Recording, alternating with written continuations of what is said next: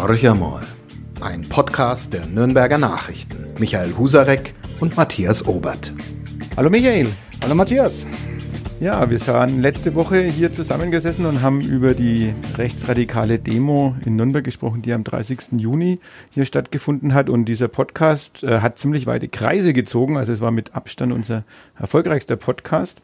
Erfolgreich in Anführungszeichen, ein trauriges Thema, der Antisemitismus, der zunimmt. Aber offenbar hat es äh, viele Menschen interessiert, was man ja dann auch wieder positiv interpretieren kann. Das Thema bewegt nicht nur uns. Genau, und deshalb haben wir uns auch entschieden, heute nochmal ein bisschen in das Thema einzusteigen, weil ja auch immer mehr Fakten oder Informationen äh, durchsickern. Und für mich persönlich ist immer noch nicht klar, wie die Polizei jetzt eigentlich mit diesem Thema umgehen will. Ähm, auch die Stadt Nürnberg wird ja im Moment steht ziemlich unter Beschuss von mhm. dem, unter anderem äh, von dem Aktionsbündnis Nazistopp, die der Stadt vorwerfen, einfach viel zu wenig zu unternehmen. Äh, ich habe auch noch mit einer Kollegin gesprochen, die äh, aus Südthüringen stammt und die dort, also aus in der Nähe von Thema. Thema hat ja auch ein bisschen traurige Berühmtheit erlangt äh, mit den Rechtsrock-Festivals, mhm. das die Gemeinde nicht verhindern konnte. Und dort gibt's eine Initiative, die versucht, dort auch einerseits aufzuklären ähm, und auch Widerstand zu leisten. Und diese Kollegin hat mir geschrieben, sie hat sich da die Bilder angeschaut und also war sehr verwundert, ähm, dass in Nürnberg man sich nicht äh, mit diesen Personen auseinandergesetzt hat, weil es wäre alles ganz klar erkennbar, äh, erkennbar gewesen. Also eine Angela Schaller, die in der Szene total bekannt ist und wenn man das mal googelt, ähm, dann stößt man auf äh, wirklich eher unangenehme Seiten. Die hat diese Demonstration äh, hier angemeldet. Mhm.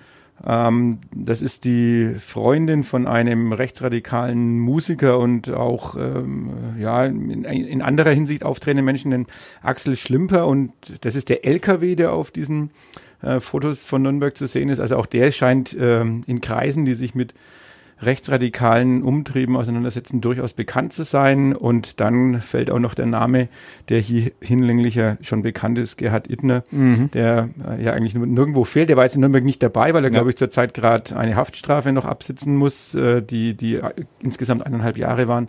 Aber er ist ein nachweislich, gibt es auch Videos im Netz, ein sehr guter Freund von der Angela Schaller, die die diese Demo hier angemeldet hat. Also, also ich, ich, kann das alles gut nachvollziehen, all diese Einwände und äh, klar kann man hinterher sagen, das Ordnungsamt der Stadt, das ist ja immer die erste Anlaufstelle, wenn es ums Genehmigen einer Demonstration geht, hätte anders handeln müssen. Aus dem Ordnungsamt der Stadt ähm, ist zu hören, ja, wir haben mit der Dame, die die Demonstration beantragt hat, gesprochen und ähm, die wusste wohl sehr genau, auf welchem schmalen Grat sie wandert, ähm, so wie es formuliert war gegenüber dem Ordnungsamt der Stadt, äh, sei es äh, nicht zu beanstanden gewesen. Also das ist eine ganz schwierige Situation, weil ja ähm, die, die Meinungsfreiheit, die Demonstrationsfreiheit äh, zu Recht bei uns äh, hierzulande ein sehr, sehr hohes äh, Gut ist, sehr grundgesetzlich geschützt. Ähm, deswegen glaube ich schon, dass man auch Menschen, die man jetzt politisch nicht äh, auf seiner Linie verbuchen mag, ähm, das Recht zugestehen muss, zu demonstrieren. Ähm, es ist dann heikel, äh, wenn diese Menschen äh, aufmarschieren, buchstäblich, äh, und durch eindeutige Gesten, wie eben beispielsweise den Hitlergruß, der ja gezeigt wurde hier in Nürnberg, äh, bewusst provozieren. Ähm, es hat ganz, ganz viele Facetten. Ich glaube, das Hauptproblem an der Demo, wir hatten das ja vergangene Woche auch schon mal andiskutiert, ist in der Tat, dass es eben nicht so war, wie es immer vorher war, äh, in den Jahren zuvor, dass der Widerstand sozusagen aus der bürgerlichen Gesellschaft von Antifa, von äh, Nazi-Stopp, von Bündnissen gegen Rechts und Rechtsextremismus ähm, sich formiert hat. Ähm, äh, deswegen ist die Aufregung jetzt so groß. Und ähm, der zweite Punkt ist eben, weil die Polizei ja nicht so eingeschritten ist, wie sich manche hätten ähm, gewünscht. Äh, ob sie das hätte gedurft hätte, ist eine, ist eine ganz andere Frage. Also ich glaube, man muss diese Demonstration mal so hinnehmen. Es wird wahrscheinlich noch äh, weitere geben, befürchte ich, die, die von ähnlichen Menschen beantragt werden. Man muss damit leben. Äh, man muss sich vielleicht auch bewusster dagegen zur Wehr setzen. Das ist dieses Mal unterblieben in Nürnberg.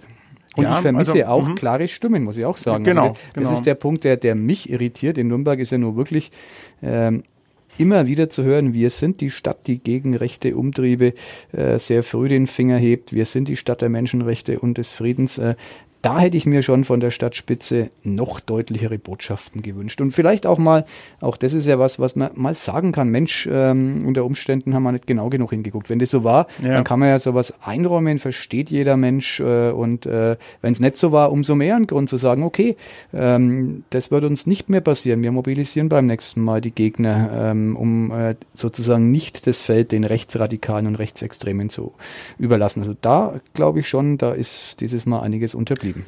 Ja, ich glaube, man würde sich ja es zu leicht machen, wenn man jetzt an dem Ordnungsamt äh, die Kritik Absolut, ähm, ja. nur an, am, am, Ordnungsamt die Kritik anbringen würde. Vielleicht auch zur Erläuterung für unsere Zuhörer. Also die Demo Demonstration wurde angemeldet unter dem Titel Freiheit für alle politischen Gefangenen für die Abschaffung des Paragraphen 130 Strafgesetzbuch und das ist äh, der Paragraph äh, gegen die Volksverhetzung. Und ähm, es wurde ja vom Ordnungsamt auch gesagt, äh, auf Nachfrage der Nürnberger Nachrichten, dass solche Demonstrationen unter genau dem gleichen Titel auch schon aus dem linken Spektrum genau in der Form angemeldet wurden. Also ich glaube, dem, der Aspekt, dass diese Demonstration genehmigt wurde, der ist per se jetzt noch nicht, macht es noch nicht angreifbar. Genau, sehe ich auch so. Ähm, andererseits wird ja im Moment auch ein bisschen verwiesen auf eine Demonstration, die im Mitte Februar in Dresden stattgefunden mhm. hat. Da war dann dieser bereits genannte Gerhard Ittner als Redner dort und äh, da hat die Polizei, nachdem die Versammlung äh, das Deutschlandlied die erste Strophe gesungen hat, haben die schon mal gleich den Strom abgedreht äh, und dann ist Ittner noch ein bisschen ausfällig geworden mit Worten und daraufhin haben die äh, versucht, ihn festzunehmen, respektive haben die Versammlung aufgelöst.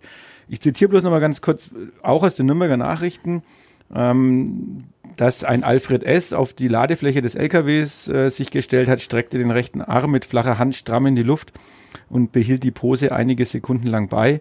Ein anderer Redner brüllte ins Mikrofon, er würde, Zitat, den Juden gerne das Maul stopfen. Eine Oberfränkin verkündete auf der Bühne unverhohlen, dass die Vergasung der Juden in der NS-Zeit eine Erfindung, also wieder Zitat, Erfindung des bolschewistisch-zionistischen Juden gewesen mhm. sei. Absolutes No-Go ähm, sind natürlich Sätze, die die angreifbar sind, die anklagbar sind aus meiner Sicht auch. Also Holocaust-Leugnung ähm, ist beispielsweise ein Straftatbestand. Äh, hier muss aus meiner Sicht äh, die Staatsanwaltschaft tätig werden, wenn die Polizei Anzeige erstattet hat. Entzieht sich momentan alles meiner Kenntnis. Auch da, was ich vorhin äh, über die Stadtspitze gesagt habe, sage ich jetzt nochmal über die Polizeispitze. Hätte ich mir natürlich gewünscht, dass äh, der Polizeipräsident von Mittelfranken oder ein von ihm benannter Führungsbeamter sich hinstellt und zu diesem Vorgang explizit Stellung bezieht. Äh, und zwar deutlich früher, als es vielleicht jetzt noch passieren wird. Ähm, da wundere ich mich immer, dass man sich so zurückhält. Es, es ist ja völlig unverdächtig, dass ähm, die Polizeispitze natürlich genauso unerfreut ist über diese Demonstration wie die Stadtspitze. Und mein Gott, man kann es doch dann einmal ganz klar öffentlich sagen und sozusagen Kante zeigen. Ähm, und, und wenn der Polizeipräsident ähm, sagt, liebe Leute, ähm, ich weiß, dass das schwierig ist, aber wir können da äh, kein Verbot aussprechen, weil und dann gute Gründe nennt. Ja, dann versteht es doch auch jeder. Und äh, so ist es äh, immer dieses, ja, ich sag mal, diese Mauer des Schweigens, die ja quasi dann auch den Verdacht nähert, naja, vielleicht sind doch nicht alle Möglichkeiten ausgeschöpft worden. Und es ist für mich völlig unverständlich, warum man das tut, was da der taktische Hintergrund ist. Ich würde mir da ein offensiveres Vorgehen wünschen, ein Zusammenrücken der gesellschaftlichen Kräfte. Ähm, und dann wäre das Ganze, finde ich, von der Diskussionsebene wesentlich einfacher. Würdest du sagen, oder es gibt ja so bestimmte Stimmen, die sagen, na ja, das ist äh, auch Ausdruck einer veränderten Stimmung in diesem Land. Das kommt jetzt eher aus einer äh, anderen Ecke, also im Prinzip äh, die, die Thematik äh, Flüchtlinge, Asylthematik und so weiter und so fort, was ja wirklich unbestritten die Landschaft, die politische Landschaft hier verändert hat, auch die, die Diskussionslage verändert hat. Würdest du das bestätigen wollen, dass wir insgesamt vielleicht solchen Thesen inzwischen ein, ein deutlich höherer Teil der Bevölkerung solchen Thesen näher steht und vielleicht äh, da durchaus vorbeiläuft und sagt, naja, so Unrecht haben die ja gar nicht? Also da würde ich mich ganz, ganz entschieden dagegen zur Wehr setzen. Äh, wir haben eine Flüchtlingsdiskussion mit verschiedenen Haltungen in der Gesellschaft. Das Thema Zuwanderung wird, glaube ich, von der Mehrheit äh, der Bevölkerung tatsächlich anders gesehen als beispielsweise von mir und von dir. Das ist korrekt, aber daraus abzuleiten, dass äh, ein rechtsradikales, rechtsextremes Umfeld und die Thesen, die aus diesem Umfeld äh, stoßen oder kommen, auf eine höhere Akzeptanz stoßen, äh, das wäre ja ganz, ganz schlimm. Also glaube ich ehrlich gesagt nicht. Ich denke schon, dass der gesellschaftliche Konsens nach wie vor sehr breit ist, wenn es äh, gegen Rechtsextremismus, gegen Rechtsradikalismus geht äh, und, und würde mir wünschen, dass sich das auch nie verändert. Und ich persönlich trenne es von der Zuwanderungsdebatte. Da äh, ist es tatsächlich so, dass die, die Stimmung, wenn man so will, gekippt ist im Laufe der letzten Jahre. Das begründet ja nicht, so, nicht zuletzt den Erfolg äh, der mittlerweile größten Oppositionspartei im Bundestag. Äh, die AfD ist nur deswegen so stark, weil sie dieses Zuwanderungsthema offenbar antizipiert hat, äh, sozusagen die Stimmung vieler Wählerinnen und Wähler äh, richtig eingeschätzt hat und damit auf Stimmenfang gehen konnte. Aber ähm, da sehe ich dann schon nochmal eine Schmerzgrenze nach ganz rechts außen und ähm, ich hoffe, dass die auch so gewahrt wird. Die sehe ich innerhalb von Teilen der AfD übrigens nicht, aber in der gesamten Gesellschaft äh, glaube ich sehr wohl, dass das noch ein Unterschied ist. Und was sich jetzt im Moment so ein bisschen zeichnet, abzeichnet, ist ja auch, dass die Linie, die die CSU fahren wollte, also so neben der CSU keine Partei, die rechts neben der CSU stehen kann, dass äh, dieses Konzept völlig äh, fehlschlägt. Also die AfD ist ja jetzt auch in Bayern ähm, bei, glaube ich, 14 Prozent, liegt ja. damit gleich auf mit den Grünen, äh, vor bei den Umfragen vor der SPD, 12 Prozent die SPD noch, äh, aber auch die CSU äh, verharrt bei ihren, je nachdem, welches Institut äh, gerade die Zahlen bekannt gibt, zwischen 39 und 40 Prozent, was ja für Söder eigentlich ein desaströses Ergebnis wäre. Das wäre sein politisches Aus, wenn er 39 oder 40 Prozent bei der Landtagswahl holt, bin ich fest davon überzeugt. Das wird die Partei, die CSU, sich nicht bieten lassen. Äh, wäre das Ende des Ministerpräsidenten Markus Söder. Das wäre dann eine sehr, sehr kurze Amtszeit, auf die er zurückblicken könnte. Also das ist ihm auch sehr bewusst. Äh, deswegen ist Markus Söder ja komplett umgeschwenkt. Äh, er hat sich von sich selbst distanziert. Asyltourismus äh, Sagt er nicht, nicht mehr? mehr zu seinem Vokabular beispielsweise. Er ist äh, aber wie, wie lächerlich ist das denn? Ja, naja, man, man kann ja immer sagen, äh, aus Fehlern lernen, vielleicht, äh, oder sehr wahrscheinlich kann das auch Markus Söder. Ähm, Wäre ja zu begrüßen, wenn er es denn täte. Ähm, Horst Seehofer und sein Standing innerhalb der CSU ist komplett gekippt. Selbst die Mehrheit der CSU-Wähler ähm, äh, hält von diesem Bundesinnenminister, der ja CSU-Parteichef ist, äh, nicht mehr allzu viel. Also für den wird es, glaube ich, ganz, ganz eng, sich die nächsten Monate äh, im Amt zu halten. Also da ist ähm, innerhalb der CSU eine, eine Bauchlandung äh, erfolgt, wie sie nicht schlimmer und schmerzhafter hätte sein können. Und jetzt ist man so ein bisschen am Zurückrudern. Also Söder äh, und die Landes-CSU, glaube ich, äh, die haben die Lektion Lektion schon gelernt. Ähm, Horst Seehofer hat sie, meine ich, noch nicht so richtig verinnerlicht. Ähm, Wobei eine gewisse ja. Unaufgeregtheit ja festzustellen ist, also jetzt mit den Schiffen, die im Moment ähm, ja, Flüchtlinge aufgenommen haben und man jetzt eigentlich, fand ich zumindest persönlich relativ unaufgeregt, ähm, in 50er-Paketen gesagt genau. hat, okay, Länder müssen die aufnehmen. Das ist sicherlich keine Lösung auf Dauer, aber im Prinzip versucht man sich scheinbar europäisch zusammenzuraufen, so gut es geht, ganz, ganz schwierig, ganz so ist klar. Es, so. es ist im Grunde ein Sieg auf der ganzen Linie für Angela mhm. Merkel. Äh, da, da kann die CSU noch so oft dagegenhalten äh, und sagen, äh, sie hätten sich durchgesetzt, Pustekuchen. Äh, tatsächlich ist ähm, sowas wie eine europäische Lösung erkennbar. Natürlich nicht, wenn man auf äh, Viktor Orban und ähnliche äh, Problemfälle blickt, die sozusagen selber autoritär populistisch ein, ein Regime äh, beeinflussen und führen. Aber ein Konsens äh, bei den anderen europäischen Ländern ist momentan erkennbar, wie du sagst, im kleinen Stil. Es ist sozusagen ein pragmatischer Umgang mit dem Thema Zuwanderung die letzten ein, zwei Wochen zu verspüren gewesen. Da muss man gucken, wie es Pendel ausschlägt. Ähm, es sind ja immer wieder Einzelereignisse, die ähm, sowas zum, zum Kippen bringen. Momentan diskutieren wir über diese ja, von vorn bis hinten sozusagen missglückte Abschiebung des vermeintlichen ehemaligen Leibwächters von Osama bin Laden. Also auch da ähm, waren ja Dinge durcheinander gewirbelt, äh, wie es schlimmer nicht geht. Sowas beeinflusst den Diskurs wieder, aber ich glaube, grundsätzlich haben die demokratischen Kräfte verstanden, ähm, vor allem die CSU auch, äh, so wie es lief die letzten Wochen, voll draufzuhauen äh, beim Thema Flüchtlinge und Zuwanderung, äh, ist es äh, nicht sonderlich konstruktiv für die Wahlstimmung. Ja, und auch der bayerische Innenminister Hermann hat ja eine Pressekonferenz gegeben, da ging es ja um diese äh, Grenzüberwachung ja. und die Kontrollen, die durchgeführt werden. Und äh, Roland Englisch hat es ja, der, unser, unser Korrespondent in München, hat es ja sehr, sehr schön beschrieben, wie hart sich Hermann ja auch selbst getan hat, um zu erläutern, ähm, was jetzt da eigentlich passiert. Das hat nämlich mit Flüchtlingen gleich null zu tun. Also ähm, werden kaum welche aufgegriffen. Dann kommt noch hinzu, dass die Bundespolizei weiterhin zuständig bleibt. Also Doppelt- und Dreifacharbeit, die man sich gerade macht. Kann man sagen, zum Glück kommen ja eh nicht viele Flüchtlinge, ähm, die, die, die man behandeln müsste, in Anführungsstrichen. Ähm, aber ähm, der Nutzen ist eigentlich ganz klar, es geht um Kriminalität. Äh, da bringt es einen Nutzen und genau. das sind genau. ganz triviale Dinge, wo, glaube ich, auch kein Bürger äh, sich dagegen verwahren genau, würde. Da kann man ja nichts dagegen sagen. Es ist halt nur mal gut, dass diese ja, ich sag mal, diese Lügenstory Münchhausen Ausmaßes mal endlich ein Ende hat. Also jeder von uns, der in Urlaub nach Österreich fährt, weiß doch genau, wie er sich verhalten muss, um eben nicht beispielsweise ähm, vor Bad Reichenhall in die Grenzkontrollen zu kommen. Ich fahre schlicht und einfach eine Ausfahrt vorher von der Autobahn raus über einen kleinen Grenzübergang und fahre dann wieder auf die Autobahn drauf. Und kann man doch kein Mensch der Welt erzählen, dass ein Schleuser oder Flüchtling, äh, der um jeden Preis hier nach Deutschland, wenn nicht schlau genug ist, um diese ja nicht sonderlich ausgefeilte Taktik selbst anzuwenden. Also Quark, diese drei Grenzzugänge ähm, abzusichern, die äh, an der Autobahn sind. Äh, das ist eine Alibi-Lösung, die in der Tat dann, und das ist eine, ein, äh, wenn man so will, willkommener Nebeneffekt, mit dem kann ich auch gut leben, einige Kriminelle daran hindert, äh, hier ins Land zu kommen, beziehungsweise eben dazu führt, dass die aufgegriffen werden. Genau. Das ist okay, wenn man das so kommunizieren würde.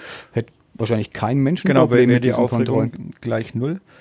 Ja, damit sind wir wieder ein bisschen bei dem Thema Symbolpolitik und äh, da muss ich jetzt Thema. Nachdem wir nicht mehr über den Club reden, ist die Symbolpolitik zum ja, Lieblingsthema geworden. Die bietet mir eine gute Gelegenheit, ähm, dich nochmal ins Spiel zu bringen, ja. wenn wir in der Fußballsprache bleiben wollen. Nämlich, es ist schon eine geraume Zeit her, aber es hat deine dich weniger, deine Frau betroffen sehr stark, aber damit auch deine deine Familie letztendlich, die da in den Mittelpunkt ein bisschen rückte, nämlich von massiver Kritik und ähm, nicht bloß Kritik, sondern wirklich hasserfüllten Mails und Anrufen. Es ging um die missglückte, der missglückte Versuch der Abschiebung von Asef N. Mhm. Und äh, das ist ja jetzt im Mai 2017 war genau, das, also jetzt Jahr. über ein Jahr ja. her. Und letzte Woche, glaube ich, war es, fand jetzt ein Prozess statt. Da ging es um einen Menschen, der sein Fahrrad zwischen die Polizei und äh, dem, den Demonstranten oder die Polizei durch das Hineinschieben seines Fahrrads gehindert hat am genau. Einsatz.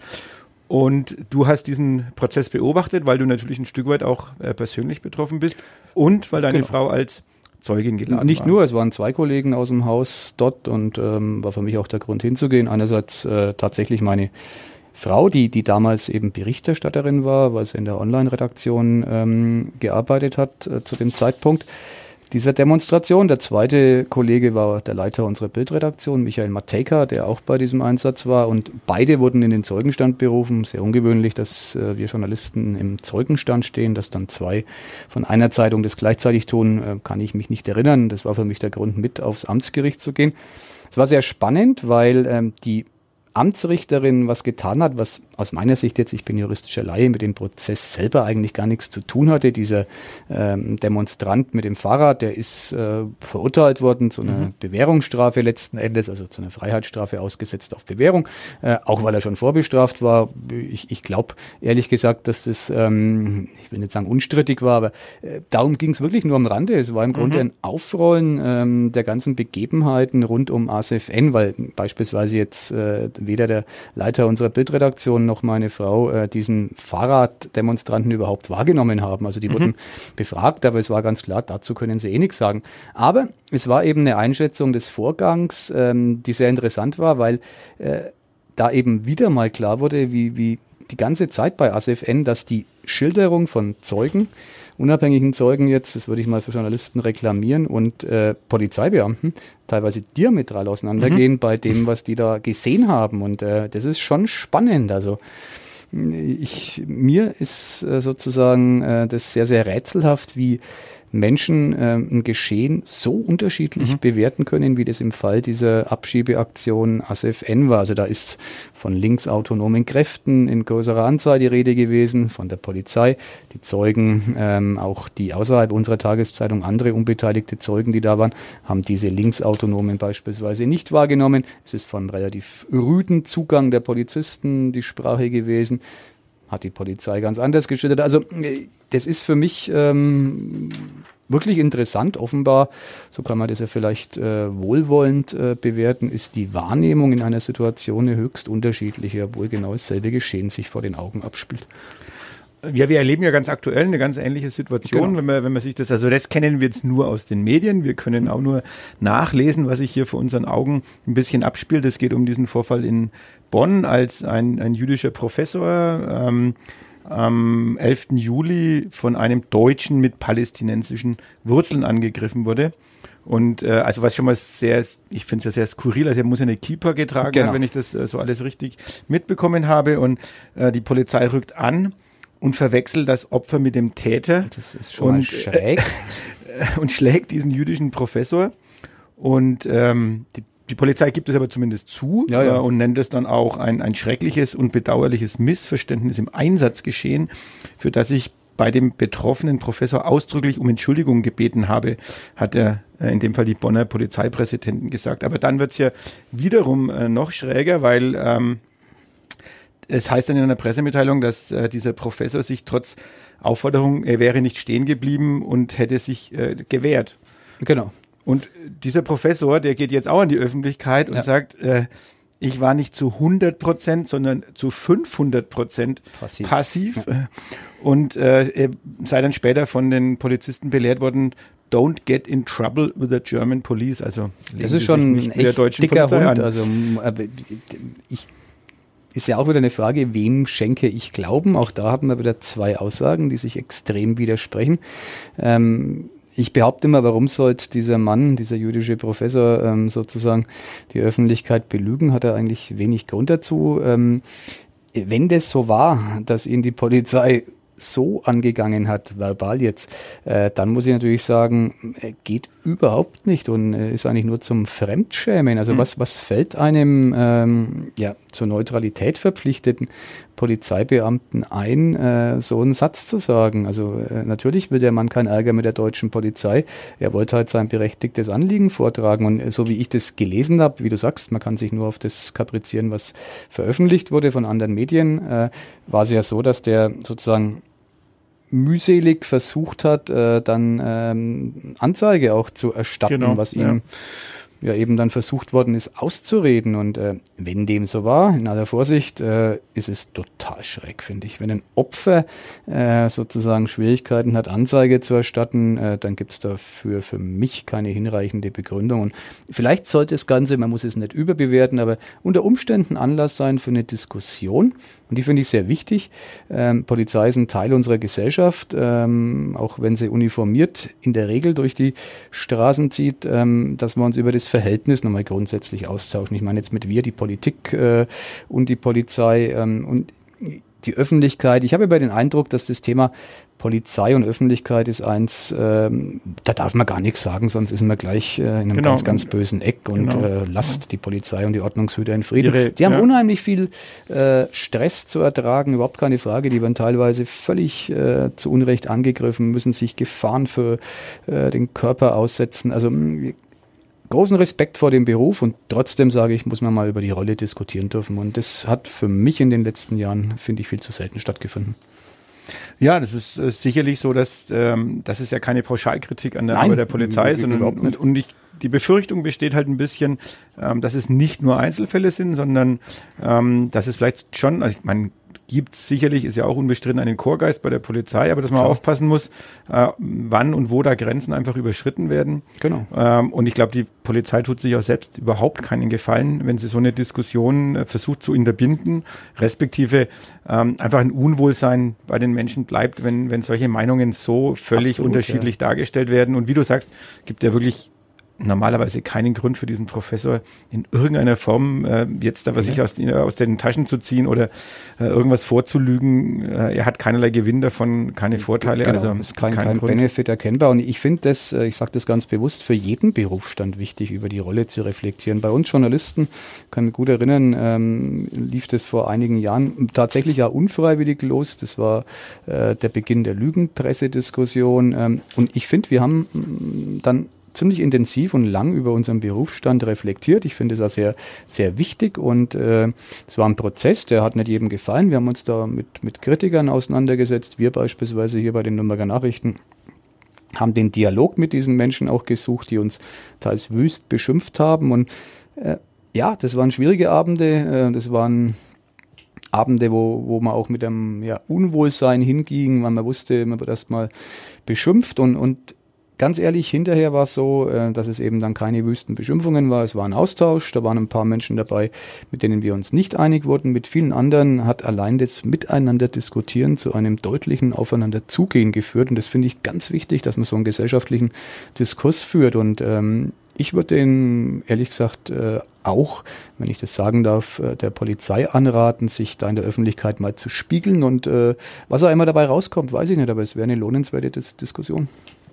Es wäre das perfekte Schlusswort gewesen. Wenn du nicht weitermachen wollen würdest.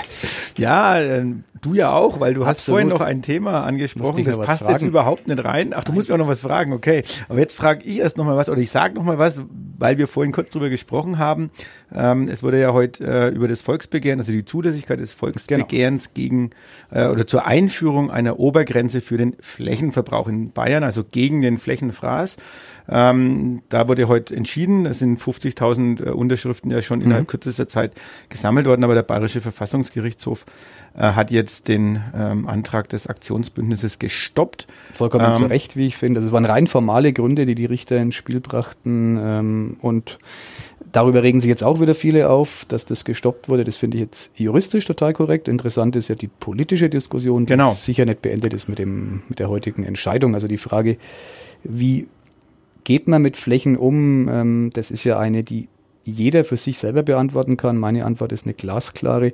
Wenn ich an den Autobahnen äh, durch diesen wunderschönen Freistaat fahre, dann ärgern mich schon mal rechts wie links die hässlichen Gewerbegebiete, die wie Pilze aus dem Boden schießen, mit dem vollkommen zu Unrecht verwendeten Begriff Park, Gewerbepark mhm. da und dort versehen mhm. sind. Und, äh, von Park ist nichts zu sehen. Äh, nichts zu sehen vom Park, im Gegenteil, es ist Beton äh, versiegelt äh, pur. Und aber die Staatsregierung will das ja, das ist ja ganz im Sinne der Staatsregierung, Absolut. die ja sagen, an den Autobahnen, da könnt ihr machen, was ihr wollt, da werden wir zukünftig sogar genau. noch die, die Hürden senken, damit so ihr noch leichter ist, ausweisen Ganz könnt. im Sinne der Staatsregierung, aber ich sage jetzt mal vorsichtig, ähm, nur weil es im Sinne der Staatsregierung ist, muss es ja noch nicht im Sinne der Mehrheit der Bevölkerung sein. Deswegen glaube ich sehr wohl an die politische Dimension dieses Urteils. Äh, wir werden über Flächenfraß in Bayern diskutieren. Wir werden es jetzt im Landtagswahlkampf, finde ich, äh, bin ich fest davon überzeugt, sehr intensiv tun, weil die haben ja die Bund Naturschutz und alle genau, anderen die haben das schon angekündigt, dass sie das jetzt sich äh, das die politische Diskussion und, tragen werden. Ja. Du bist ein Stadtrat in Bad Windsheim und äh, ihr müsst ganz oft über neue Flächen, Gewerbeflächen, Gewerbeparks und äh, Wohnbebauung entscheiden. Gibt es bei euch einen Maßstab? Also meine These ist ja, dass der Kommunalpolitiker als solcher, das meine ich nicht despektierlich, tendenziell ja ein Freund des Kirchturmdenkens sein muss, weil er ja für seine mhm. Kommune äh, sich einsetzen muss. Ähm, gibt es da bei euch sozusagen, gibt es so eine Obergrenze in eurem Gedankengut oder sagt ihr, nee, wenn das äh, gut ist, dann weisen wir sozusagen jedem ansiedlungswilligen Unternehmer die Fläche zu, die er haben will. Wie, wie, wie geht man in Bad Windsheim damit um? Also du stichst bei mir persönlich in, sozusagen in ein Wespennest, nämlich in das familiäre. Äh, meine Frau ist äh, sehr stark auch im Naturschutz engagiert mhm. und von der darf ich mir regelmäßig anhören lassen, welche schwachsinnigen Entscheidungen wir im Stadtrat und ich im Speziellen natürlich mitgetroffen habe, wenn ich die Hand auch dafür hebe. Und das beschreibt eigentlich das Dilemma schon äh, sehr, sehr gut. Wir haben keine Obergrenzen. Wir sind im Moment so weit in Städten wie Bad Windsheim, dass wir darüber diskutieren oder dass es in den Köpfen ein bisschen so das Thema ist, äh, mhm. dass wir darauf achten sollen. Witzigerweise ist das immer aber mit Blick auf die Nachbargemeinden. Also das heißt, wir haben, haben um, uns, genau. um uns herum kleinere Gemeinden.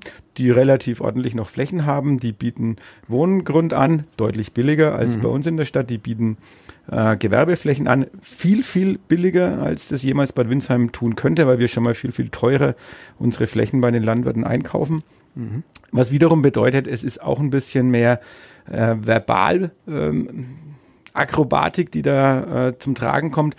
In der Realität schaut es so aus, dass wir jetzt wieder davor stehen, das nächste Baugebiet auszuweisen, weil die Flächen äh, weg sind. Mhm. Äh, natürlich wird darüber geredet, wir müssen was für die Altstadt tun, wir müssen eigentlich genau. äh, Flächen reaktivieren, die zur Verfügung stehen. Faktisch findet es nicht statt und ich bin mir ganz, ganz sicher, ähm, dass irgendwann in Kürze auch wieder, wenn der nächste Betrieb aus Bad Windsheim, der bestimmte größere Flächen braucht und dann abwandert in eine Nachbargemeinde, dass dem Bürgermeister, der von der CSU ist in dem Fall, ihm wird auf jeden Fall Versagen vorgeworfen werden mhm. und die CSU wird dann als nächstes beantragen, dass wir eine große äh, Fläche ausweisen, damit wir in dem Gewerbe äh, eine Entwicklungschance bieten. Also es ist in den Köpfen vielleicht die, der Begriff Flächenfraß angekommen, aber in der Umsetzung ist es keineswegs spürbar. Für die Politik, für die Kommunalpolitik ist es aber auch manchmal extrem ärgerlich. Es gibt eine Regionalplanung, mhm. wo eigentlich festgeschrieben ist, äh, was wo stattfinden kann und darf.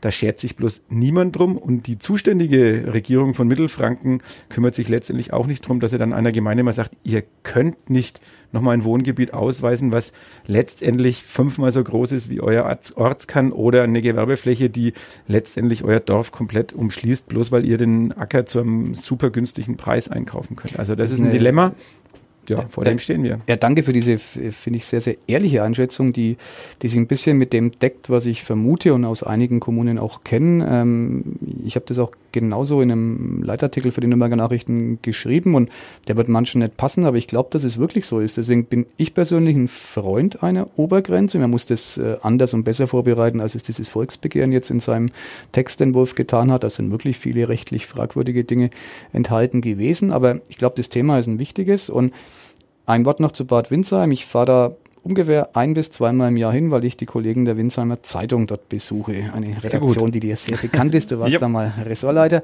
Und äh, ich bin ansonsten höchst selten in der Ecke. Ich finde, Bad Windsheim ist eine wunderschöne Stadt mit einem ganz tollen Kann. Und wenn man da reinfährt, da wird genau das Dilemma, das der Flächenfraß mit verursacht, sehr deutlich. Wenn man ein bisschen von der Hauptstraße sozusagen weggeht, dann sieht man plötzlich leerstehende Ladenflächen. Mhm. Ähm, wenn man ein bisschen rausfährt sozusagen, dann sieht man, man sehe es mir nach als unbedarften Nürnberger, der aufs Land fährt, nicht so ganz schöne und ästhetisch geformte Neubauviertel und äh, manchmal das ein oder andere Gewerbegebiet, äh, wo ich mir denke, wenn man es ein bisschen intelligenter gelöst hätte, ähm, hätte man vielleicht auch die ein oder andere Lücke im, im, im Bestand der Kernstadt mit Leben erfüllen können, dafür außen ein bisschen weniger versiegeln müssen und äh, insgesamt wäre es dann vielleicht von einer noch höheren Lebensqualität geprägt. Absolut, ich kann, ich kann, muss ja noch was beitragen dazu, weil äh, das verdeutlicht, glaube ich, diese Schizophrenie, die in der Kommunalpolitik herrscht, eigentlich ganz gut. Wir haben vor etlichen Jahren äh, noch unter einem anderen Bürgermeister ein Baugebiet äh, ganz bewusst, also wir hatten einmal ein Baugebiet ausgewiesen, ähm, ist streng reglementiert gewesen, also mit diesem fränkischen äh, Dach, also die, die mhm. Dachneigung und so weiter festgelegt. Es durften keine Gartenzäune errichtet werden.